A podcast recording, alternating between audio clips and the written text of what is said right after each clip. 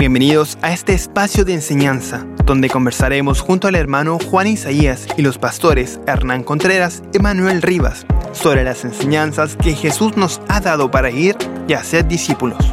Aquí comienza Viviendo el Evangelio.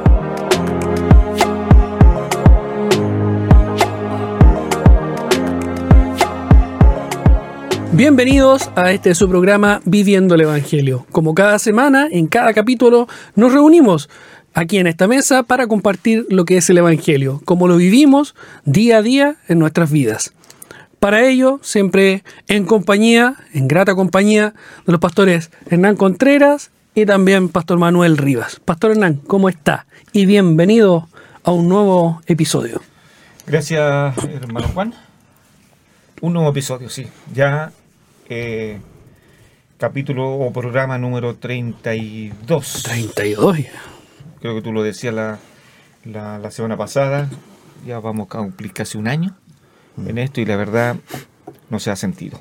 Da gracias, Señor, por esta instancia, como siempre lo vuelvo a reiterar, de poder propagar eh, el Evangelio y dar herramientas a nuestros hermanos para que juntos podamos luchar eh, en este mundo eh, y ser gratos al Señor. Así que gracias por esta oportunidad eh, que nos permiten poder hablar de cómo vivir el Evangelio.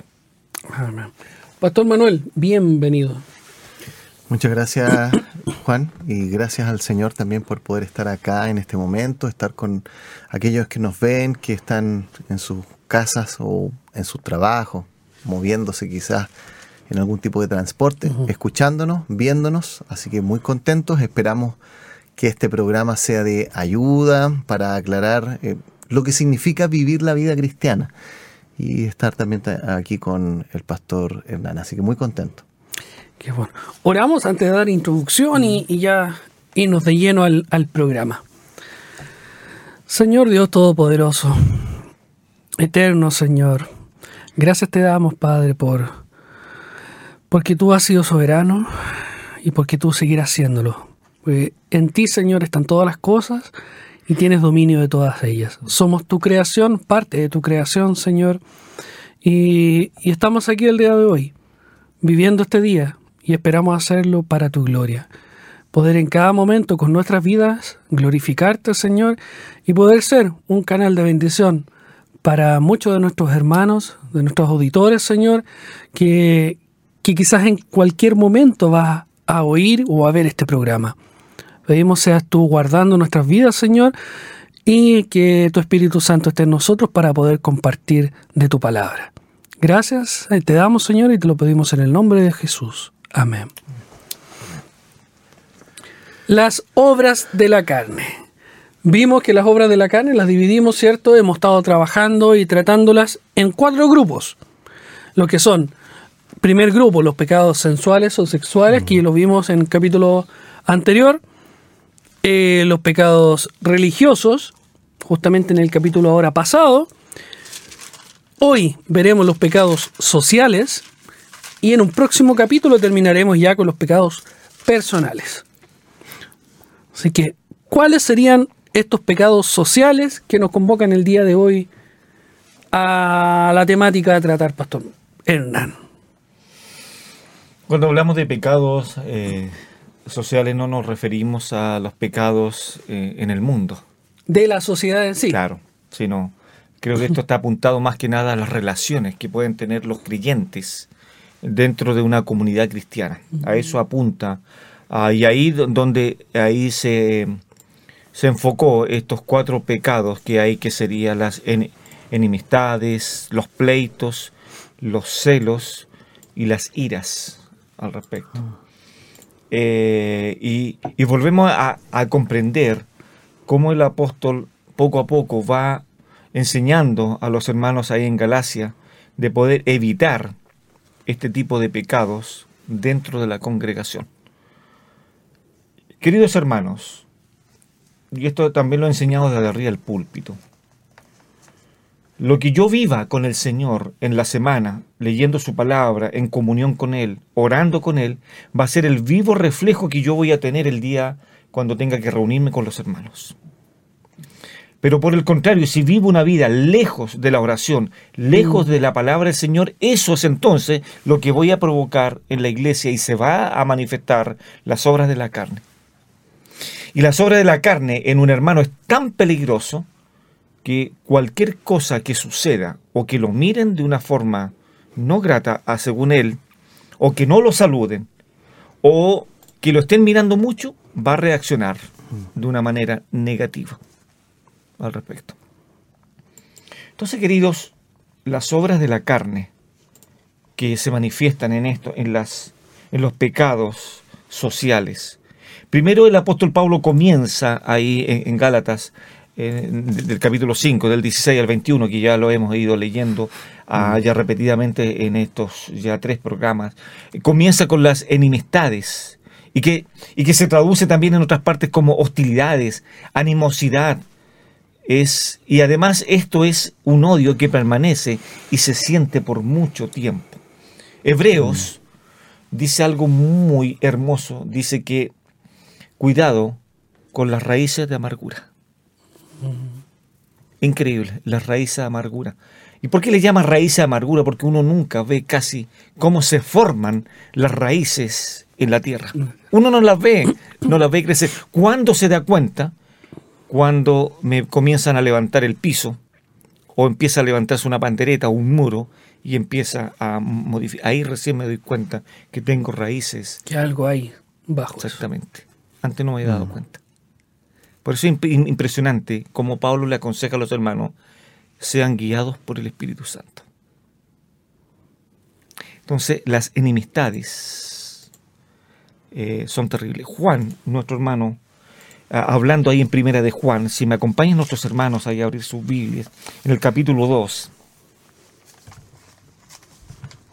en el versículo 9, mire cómo condiciona esto. El que dice, el que habla, el que menciona muchas veces que está en luz y aborrece a su hermano, está todavía en, en penumbra o tinieblas penumbra. Qué interesante eso. Está en tinieblas al respecto.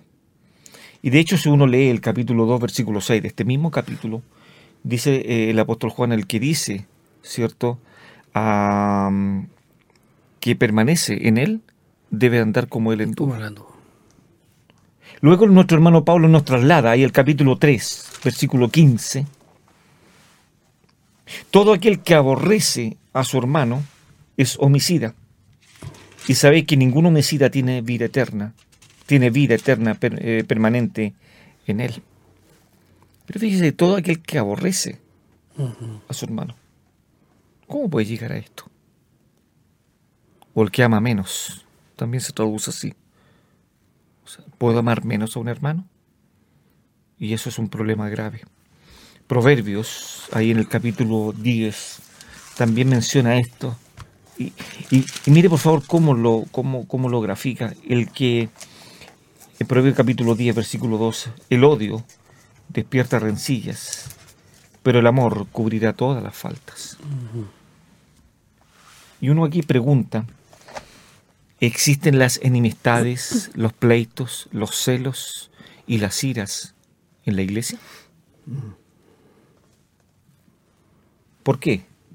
damos cabida a esto en un lugar donde tiene que resplandecer la gloria de Cristo. ¿Y sabe cuál es el problema entonces? Cuando se manifiestan las obras de la carne en la iglesia, cuando eso es un fiel reflejo de que no he pasado tiempo con el Señor a solas, en intimidad con Él. Lo que yo viva lejos del Señor en la semana es lo que voy entonces a manifestar en la congregación al respecto pleitos, rivalidades, discordia, enojo, lucha, pelea, discusión, altercado. Significa que un hombre pelea eh, por obtener algo. Estamos discutiendo un tema y yo tengo que ganar. Tengo que ganar el punto. Muchas veces solo por tener la razón. Nada más. Nada más que eso. Porque mi ego me hace llegar al extremo de poder sulfurarme para poder ganar el punto. Los pleitos, puedo pelear por un ascenso, por una propiedad, por el honor, inclusive, eh, por un reconocimiento. Qué increíble eso. El que practica este pecado se engaña a sí mismo. Se engaña. Haciendo que todo lo que va él a adquirir, lo va a adquirir por malos medios, por fuentes que no son agradables al Señor. Primera Timoteo, quiero llevarlo ahí. Ah, algo habla nuestro hermano Pablo también ahí a, este joven. Ah, en el capítulo 6, versículo 4. Está envanecido, nada sabe, y delira acerca de cuestiones y contienda de palabras, de las cuales nacen envidias, pleitos, blasfemias, malas sospechas, disputas necias, de hombres corruptos, de entendimiento y privados de la verdad, que toman la piedad como fuente de ganancia. Apártate de los tales.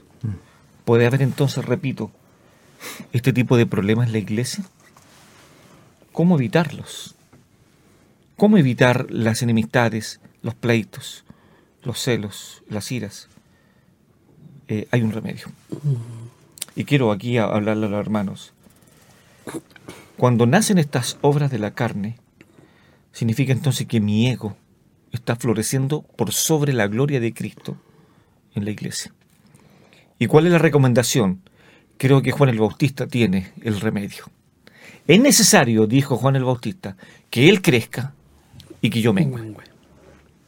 Qué interesante. Entonces, eso significa, ¿y sabe qué significa la humildad? ¿Y sabe qué es la humildad? La humildad es estar consciente de mi propia pequeñez. Eso es la humildad. Si yo estoy consciente de que soy pequeño delante de, Dios y Él es inmenso, entonces tendré a raya las enemistades, los pleitos, los celos y las iras. Los celos, querer y desear lo que otra persona eh, tiene. ¿Cuántas veces nuestros propios hermanos hierven cuando otro hermano prospera? Y aún más malintencionado, eh, hacen comentarios malintencionados. Si el hermano se compró un auto con tanto esfuerzo, y ya empiezan los comentarios. Quizá de dónde habrá sacado la plata. ¿Qué estará haciendo? ¿Qué estará haciendo? No sé, pueden surgir los celos, pueden también provocar disensiones en medio de la, de la iglesia. Génesis capítulo 37 es un, un muy buen ejemplo ahí como habla Moisés. Génesis 37, eh, versículo 4.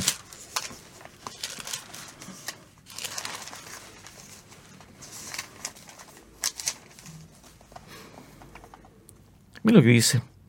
Y viendo sus hermanos que su padre lo amaba más que a todos, sus hermanos le aborrecían y no podían hablarle pacíficamente.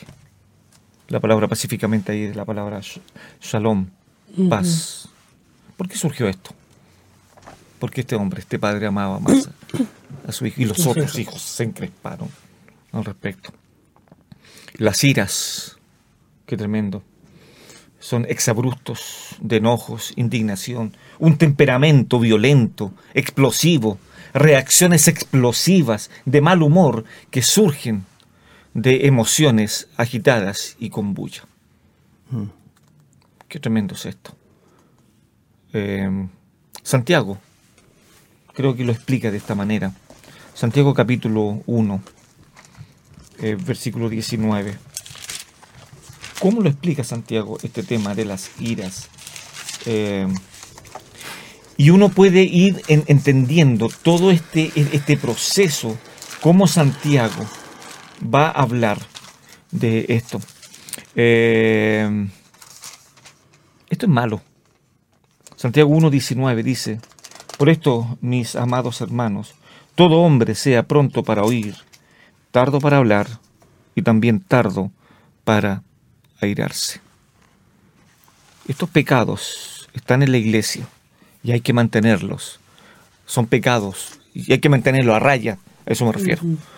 Ah, y que provocan un socavón tremendo. Em, saqué nota de una encuesta que se hizo, y eso lo hice en una de mis predicaciones, y quiero, quiero leérsela solamente al respecto, porque estos pecados que están mencionados acá, que el apóstol Pablo hablan, van produciendo un problema en la iglesia. Quiero tomarme este tiempo solamente para leer esta encuesta que se hizo dentro de las iglesias cristianas hoy en día. Y así comienza el título. ¿Sabías que hoy día, en la iglesia de hoy, el 10% de los salvados, de los creyentes, no se hablan? El 10% de los hermanos que asisten a la iglesia no se hablan. ¿Por qué?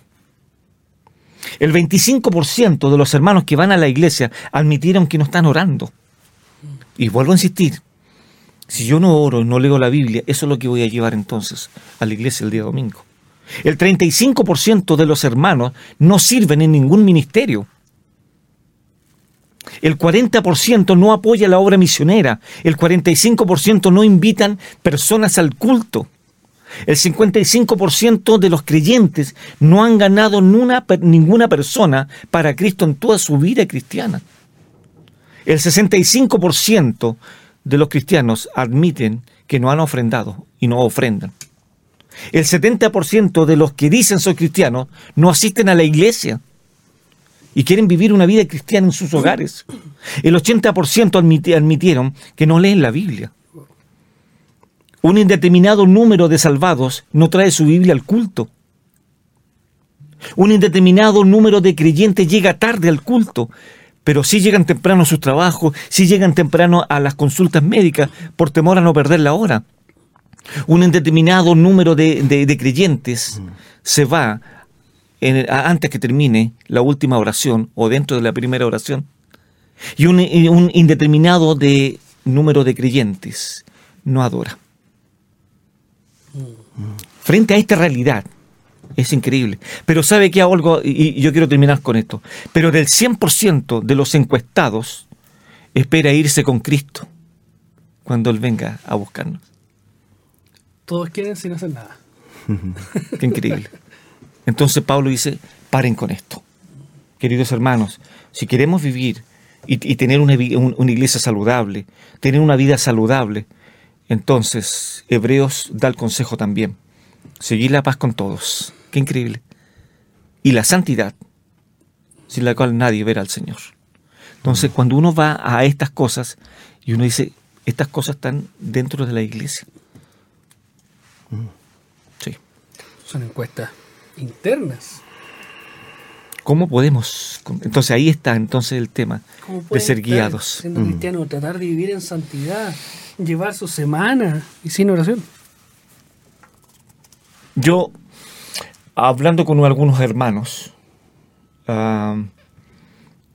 eh, hicimos tal vez un, tema de poder preguntarle a cualquier hermano de la iglesia, eh, ¿cuánto tiempo dedicó usted a orar antes de ir a la escuela dominical?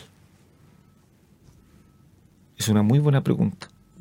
Aún más, le hemos preguntado a algunos hermanos de nuestra congregación, ¿cuánto tiempo tomó usted para, con el Señor para llegar a un acuerdo con el Señor de cuánto es lo que voy a ofrendar hoy día.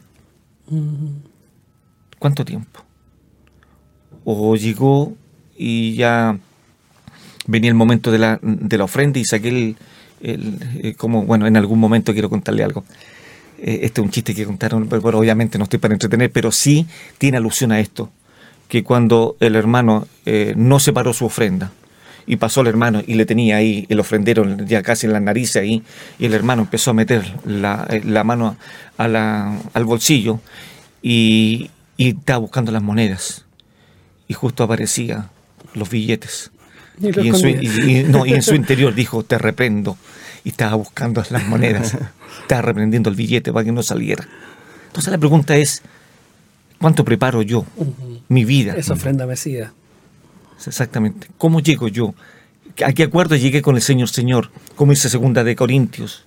Cada uno de como propuso en su corazón, no con tristeza, ni por necesidad, porque Dios ama al dador alegre. Entonces, queridos, las enemistades, los pleitos, los celos, las iras, deben salir de la iglesia. Y debe de brillar la gloria de Cristo. Así es como estamos en una comunidad cristiana. Y eso cuesta. Pero hay remedios. Eso sí. Nos ha dejado herramientas. Están las herramientas. Están. Nadie puede decir que no, nadie puede decir, no, es que la carne es débil, hermano. O sea, por y, favor. y por eso me, me domina o me dejo dominar. Mm. Santiago creo que lo explica, capítulo 1, ¿no? ¿No te recuerdas, eh, Manuel? Santiago dice, el que, el que peca va a pecar de su propia concupiscencia, de sus más íntimos deseos de pecar. Así que no le echemos la culpa, como dije en algunos programas anteriores, a- a- al, al- al- al de la cola. Si, no, si el coludo metió su cola aquí, por eso pequé. No, no va así. Pastor Manuel. Bueno, eh, meditaba en esto que, que decía. Ahora queda usted hasta el final del programa.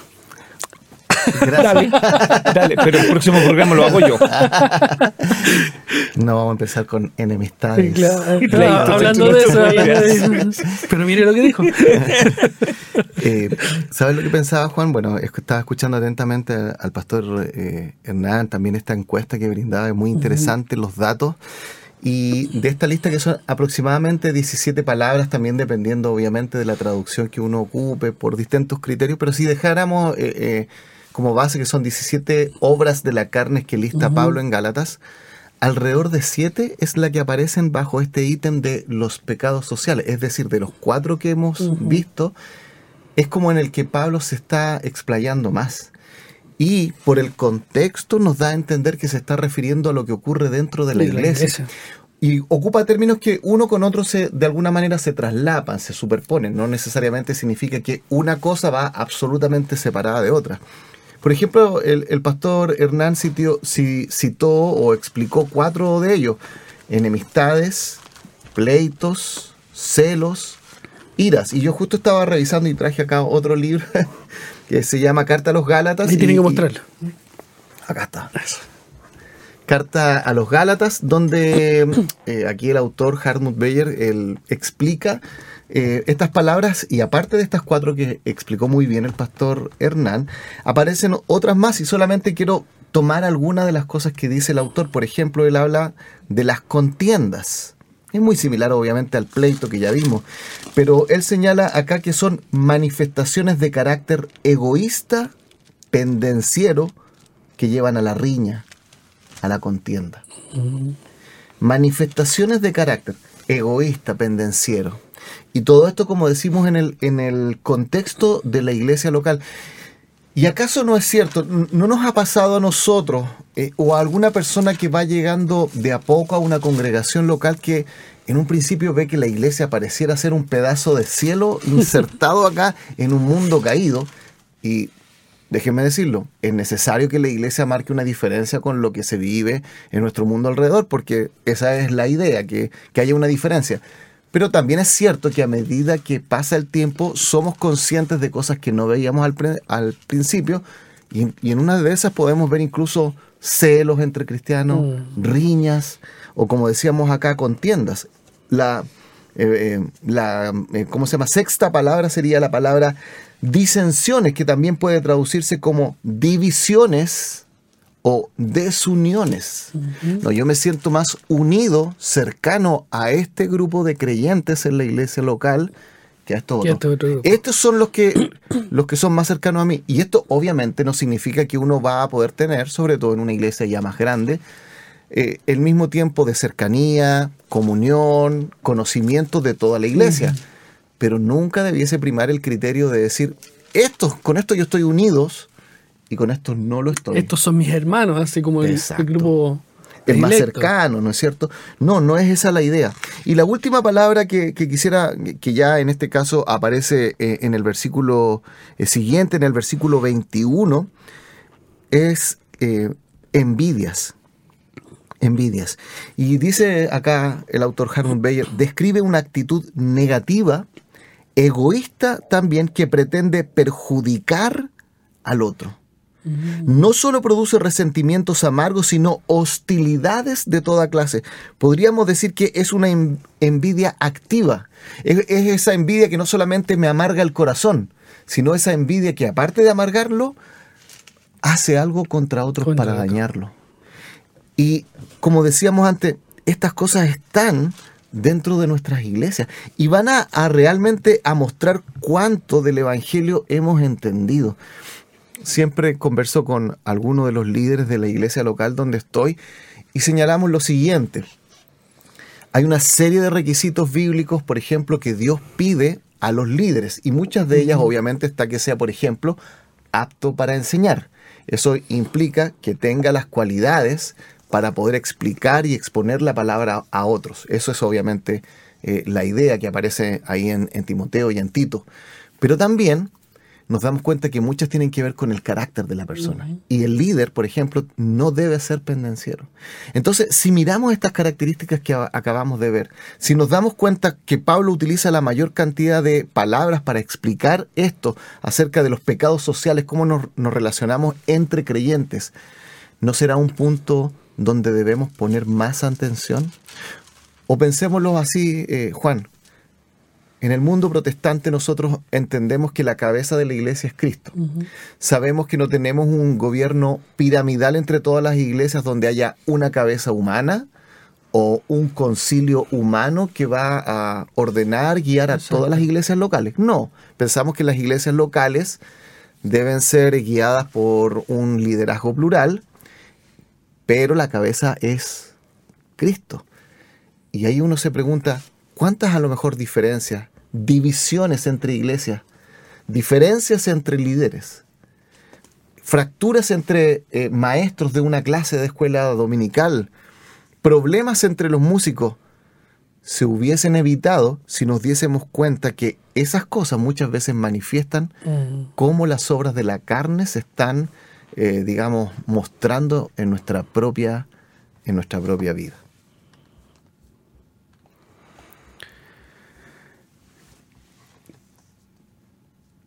Gran silencio. Está funcionando el... Está funcionando todo ahí. El... Es que realmente es algo de, la vida cotidiana, de la vida cristiana. Mm. Y como lo decíamos en programas anteriores, Pablo no le está hablando a los inconversos. Mm. Está hablando a los creyentes. Entonces, ¿qué estamos haciendo nosotros? ¿Qué es lo que realmente hay en nuestro corazón? ¿Qué es lo que está procesando nuestra mente? O sea, iglesias quizás más pequeñas, y aún así no se conocen todos, mm. o no se hablan entre todos. El 10% no se habla. Qué increíble. Imagínense. Quizás uno dice, ah, un 10%, claro, en una iglesia sobre mil personas, pero si una iglesia de 10, hablando de un 10%, son 10. Mm. Y muchas veces por o, nos sentamos solo, en un lado o, me voy como más, como decimos acá en chileno, me arrimo a este grupo porque me caen mejor o porque tengo mayor amistad con ellos. Pero realmente estamos compartiendo, estamos siendo de bendición para otros en el día del Señor. Mm. Y eso, Juan, eh, es precisamente lo que la otra vez compartía también el pastor Hernández de, Pablo cuando él examina la iglesia de Primera de Corintios y él ve que hay facciones en la iglesia. Por algo también en otra parte él señala que debemos soportarnos unos a los otros. No significa que va a ser sencillo y fácil tener comunión con todos los creyentes. No todos son iguales, no todos venimos de la misma familia, tenemos la misma formación, o incluso para, para nuestra vida práctica priorizamos diferentes cosas.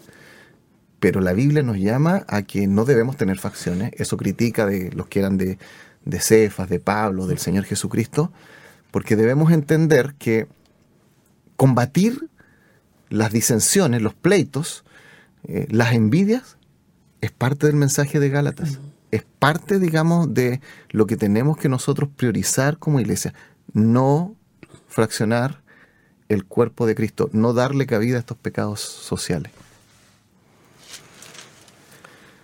Entonces, en, cuanto a efectos nocivos para nuestra vida, para la sociedad, mm. ¿qué podríamos ver ahí? Yo, yo pienso, eh, Juan, que claramente nuestro mundo está fraccionado. En nuestro mundo está quebrado. De hecho, lo que muchos comentan que ha sucedido es de que comenzaron estas redes sociales a moldear nuestra forma de vivir. Recordemos que hace 15 años atrás, 20 años atrás, nadie tenía una no voy a nombrar ninguna, pero estas plataformas sociales para compartir mensajes, fotos y nada, no había nada de eso. Es que ni los celulares estaban dando esa, Claro. dando esa facilidad. Y lo increíble, lo que dicen muchos estudios de que ingresaron, la, lo que ha hecho es polarizar a la sociedad. En vez de traer, Mm. de ser social en el sentido de que logro sociabilizar mejor, en realidad lo que ha hecho es polarizar, denostar, ¿no es cierto?, a través de las redes, cancelar, ¿no es cierto?, diciéndole unas cuantas cosas, funar, decimos en Chile. Esa es la realidad. Pero déjenme leer unos pasajes y dar, eh, mostrar cómo la vida cristiana implica salir de mi mundo y preocuparme por el otro. Y obviamente en primer lugar por aquel que es mi hermano, mi hermana en Cristo. Romanos 12:10 dice, amaos los unos A los a los otros con amor fraternal. En cuanto a honra, prefiriendo unos a otros. ¿Cuál es el llamado del uno al otro? Amarse. Romanos 13:8, no debáis eh, a nadie nada, sino, nuevamente, el amaros unos a otros, porque el que ama al prójimo ha cumplido la ley. Nuevamente el llamado es amar al otro, a pesar de las diferencias que podamos tener. Me refiero al cuerpo de Cristo. Romanos 15:7, por tanto, recibíos los unos a los otros, como también Cristo nos recibió para gloria de Dios. Debemos recibirnos. Como Cristo nos, ¿Cómo nos recibió Cristo? Cuando éramos perfectos, cuando ya no teníamos ninguna falla, cuando estábamos impecables, ahí Él nos aceptó en su cuerpo. Por supuesto que no. Delitos y pecados, muertos ahí, esclavos. Claro.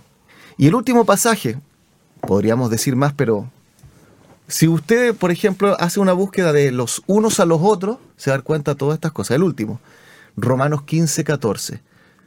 Pablo dice así, pero estoy seguro de vosotros, de ustedes, hermanos míos, de que ustedes mismos están llenos de bondad.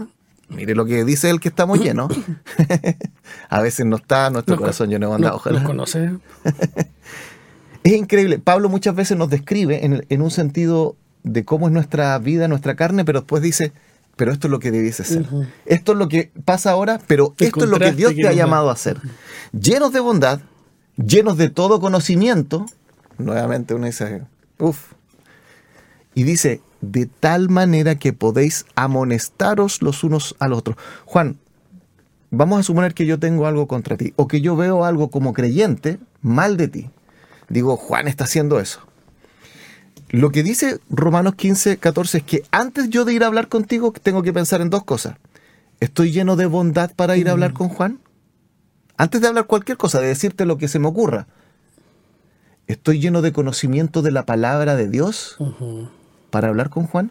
Si me falla una de las dos cosas, entonces yo no debería ir y amonestarte. Y este es el llamado del Señor para, para nosotros como su iglesia. Sí, porque acá, eh, y especificar de qué conocimiento debemos estar llenos. La palabra de Dios. Obviamente Exacto. es, es a eso a lo que se refiere. No Porque de, es- de es que- cálculo, Claro, de es que, es que álgebra. muchos pas- se pasa por alto y de todo, como dice, de todo conocimiento, de tal manera, o sea, puedo molestarte sobre este problema conociendo esta temática, conociendo de esto, sintiéndome superior a. Mm. También se puede, se puede llevar. Pero con ese seño, el pastor Hernán aquí dijo. No sé si es con esto, lo digo o no lo digo. Ah, mientras Pastor Manuel hablaba, recordaba un, un- episodio. Y uno, un episodio en la Biblia. Y uno como pastor lo ha vivido. Y tal vez muchos cristianos también lo han vivido dentro de la iglesia. Que aquellos, como quisiéramos nosotros como pastores, que la iglesia se, se sacudiera de estos pecados y pudiera brillar la, la gloria de Cristo y pudiéramos ganar personas para Cristo.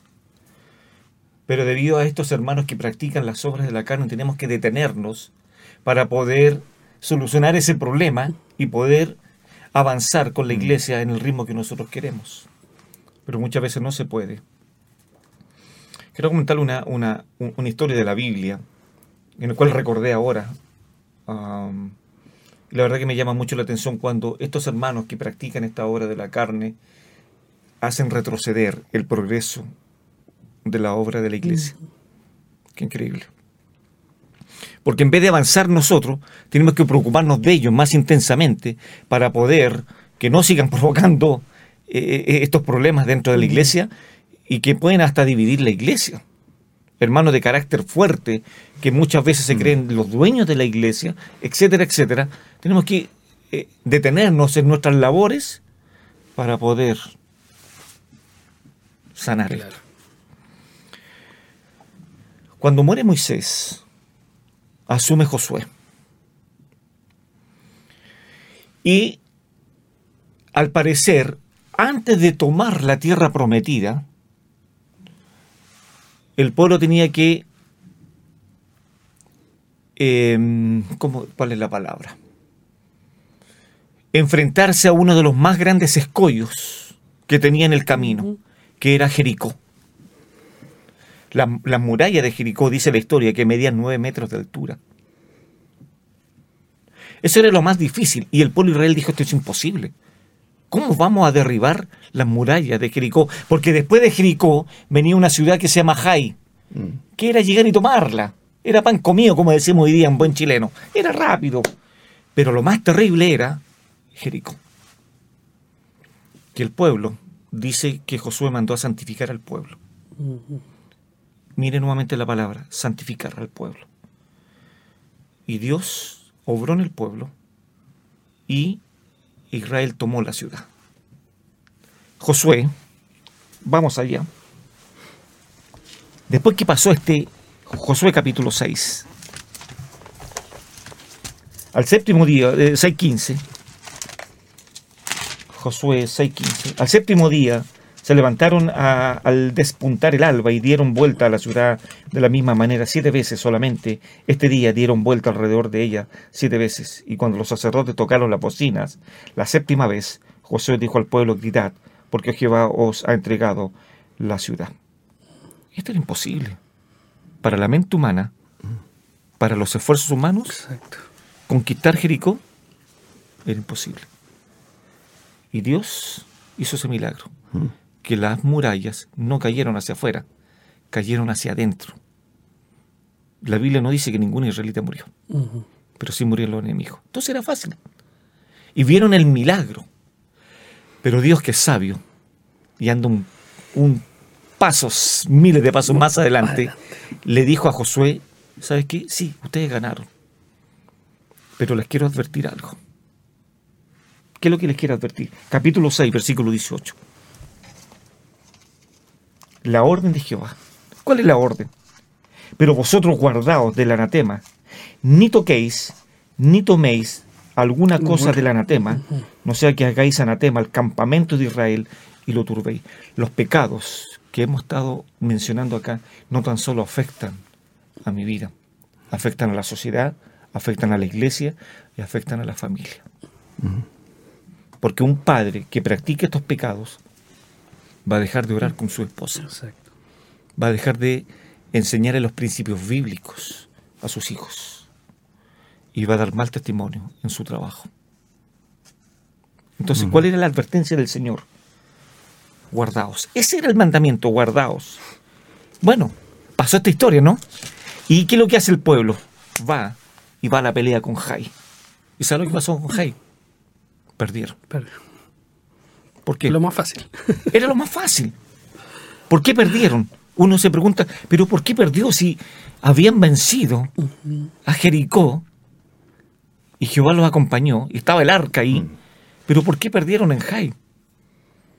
Porque uno, uno del pueblo no obedeció la voz del Señor. Capítulo 7 del libro de Josué. Si mis hermanos pueden acompañarme ahí estos tres pecados que estuvieron en el Edén, los repitió Acán. Hmm. Capítulo 7, versículo 21. Y dice, pues vi entre los despojos un manto babilónico muy bueno y 200 siglos de plata hmm. y un lingote de oro de peso de 50 siglos, lo cual codicié Y tomé, y aquí que está escondido bajo tierra, en medio de mi tienda, y el dinero debajo de ella. ¿Qué hizo el pueblo? ¿Qué hizo Dios? Queridos, Mm. querida iglesia, queridos hermanos, cuando hay hermanos que están practicando estos pecados dentro de la congregación, va a afectar la santidad de la iglesia. Va a afectar la adoración. Va a afectar eh, inclusive cómo me relaciono con mis queridos hermanos. Como decía Manuel, amando, ¿cómo voy a amar? El crecimiento. ¿Cómo? Entonces, uno puede ir viendo este tema de cómo Acán es un vivo reflejo de aquellas personas que pueden practicar estos pecados y perdieron en Jai. Fue una derrota vergonzosa y tuvieron que volver nuevamente a poder reconsiderar y poder sacar a este hombre del medio y poder...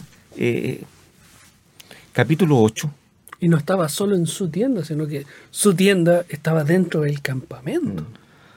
Es como el ejemplo de la, de la manzanita podrida, como típico. Echa partir un todo. Exactamente. O sea, vayan entonces, después que ya se sacó a este hombre del medio, la victoria estaba lista para Jai. Pero no pudieron ir a la guerra porque tuvo este pecado ahí al respecto. No podemos avanzar si hay hermanos que están practicando esto y perjudican la comunión y la gloria de Cristo en la congregación. Me gustaría agregar algo. Quizás hay muchos hermanos que en este momento no se están congregando en ningún lado porque tuvieron un problema en su iglesia Sí. local o en sus líderes. Y a lo mejor las razones que tienen son justas, pero la pregunta es, ¿es correcto dejar de congregarse por eso? O esas razones son mayor al mandato del Señor. Exacto.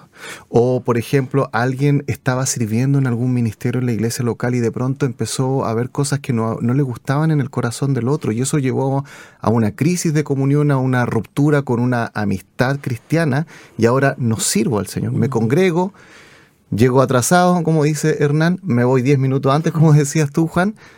¿Es correcto? ¿Eso es lo que quiere el Señor? ¿Eso es lo lícito?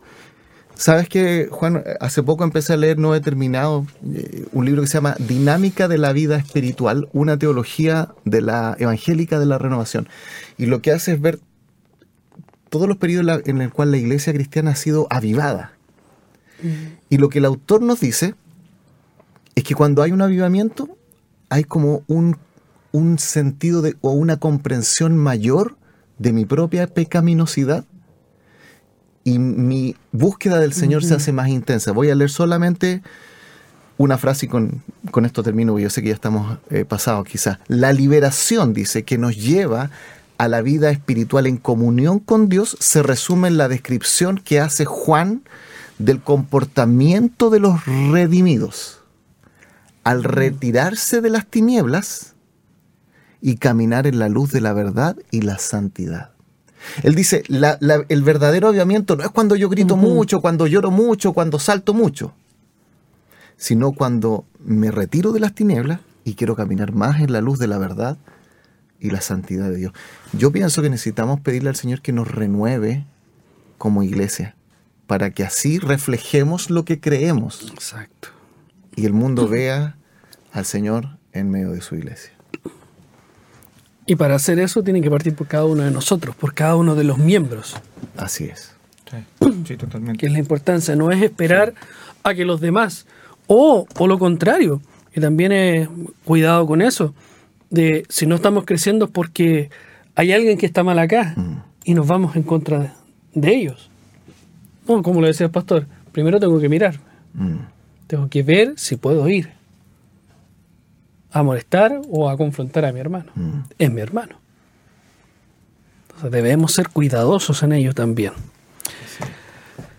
Amados, hasta aquí una vez más el programa del día de hoy. Gracias por estar con nosotros, por compartir y por llevar ante todos nuestros hermanos también la palabra del Señor, el poder desmenuzar, el poder ir compartiendo eh, estas vivencias, eh, quizás ejemplificando un poco más a lo que es un mensaje normal en las escrituras. Así que les invitamos a ustedes a compartir el programa, eh, a seguirnos en nuestras redes sociales como Ministerio de Armonía y también ahí a escribirnos a nuestro correo electrónico viviendo el evangelio. Que el Señor les guarde y nos vemos en un próximo capítulo. Dios les bendiga.